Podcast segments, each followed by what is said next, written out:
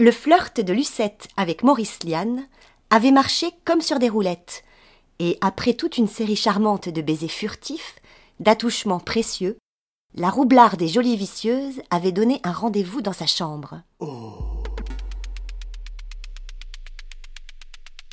Sœur Archibald, comme bien on pense, qui, depuis ces huit jours, vivait dans un état d'excitation dont le trou-fignon de Lucette se ressentait, était à son poste, bien dissimulé par la lourde draperie.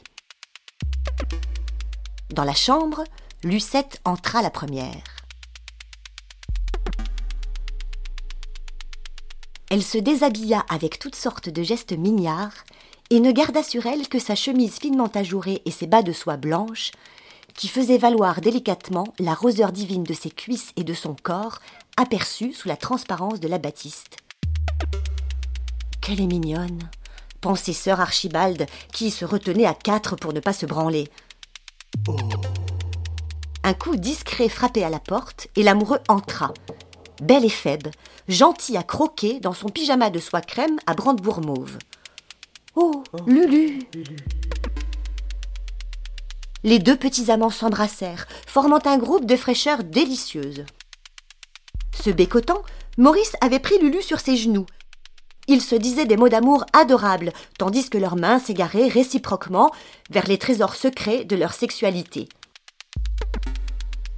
Lucette avait sorti la pine de Maurice, une jolie pine, ni trop grosse ni trop mince, avec une belle tête rose, du rose délicat des lèvres de Lucette.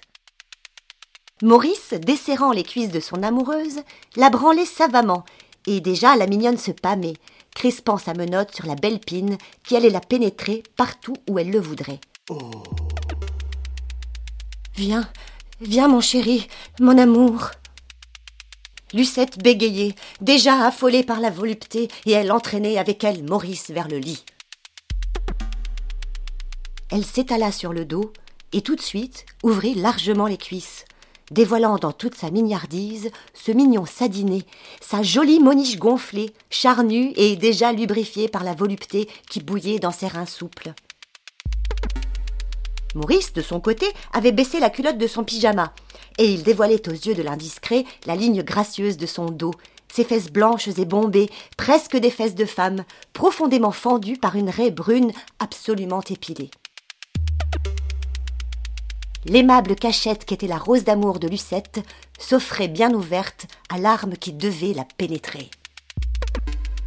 Maurice se plaça entre les cuisses fuselées de la gamine et d'un coup de rein habile, il l'enconna. Cependant que ses mains empoignaient les fesses et que son doigt farfouillait dans la raie l'adorable petit troufignon de la jouvencelle. Lucette, heureuse d'être possédée par le gentil garçon, jouait du cul comme une courtisane experte, car maintenant elle savait faire l'amour. Les ondes du plaisir la faisaient frissonner toute de la nuque au talon. Déjà ses yeux s'embuaient des douces larmes de la volupté. Déjà des sanglots de joie roulaient dans sa gorge, quand le rideau du cabinet de toilette s'ouvrit et sœur Archibald fit une entrée de quatrième acte, surprenant les deux gentils coupables dans leur attitude lubrique. Eh bien, Eh bien, voilà du joli. joli. Son regard vicieux et concupissant démentait la sévérité de sa voix. Lucette, qui était complice dans cette comédie, retenait son amant contre elle, le serrant dans ses bras et dans ses cuisses pour l'empêcher de dégager son arme de la tendre cachette où elle était plongée. Maurice, un peu effaré, mais nonchalant de ce qu'il montrait, laissait voir ses fesses exposées en plein à sœur Archibald.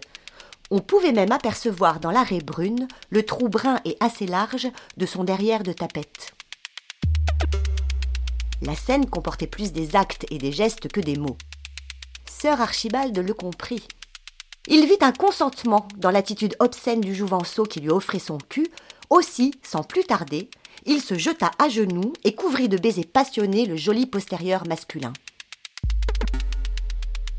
Alors, si l'on peut dire, la glace fut définitivement rompue, et ce fut une superbe partie à trois que la présence de la petite tapette augmentait d'un régal épicé. Archibald avait largement ouvert les fesses de Maurice, et maintenant il donnait libre cours à sa passion en léchant et en enfonçant sa langue dans la rosette anale que des coïts fréquents avaient largement ouverte. Les bagatelles de la porte ayant excité le gentil Maurice, celui-ci se remit à besogner Lucette, qu'il n'avait pas cessé d'enconner. Quand Archibald vit le coup de rein et entendit les soupirs d'amour, il se dévêtit en un tour de main. Enjambant le corps de Maurice, toujours allongé sur sa lulu, il dirigea son arme sur le trou du cul que les caresses de sa langue avaient suffisamment assoupli pour en rendre la pénétration facile. Ce fut délicieux. Sa pine glissait dans le doux réduit de Sodome, s'enfonçant jusqu'à la racine, les fesses de Maurice touchant les poils de son ventre. Ce fut Lucette qui, par ses coups de rein, donna la mesure et les trois jouisseurs partirent ensemble pour le bon voyage à Citerre.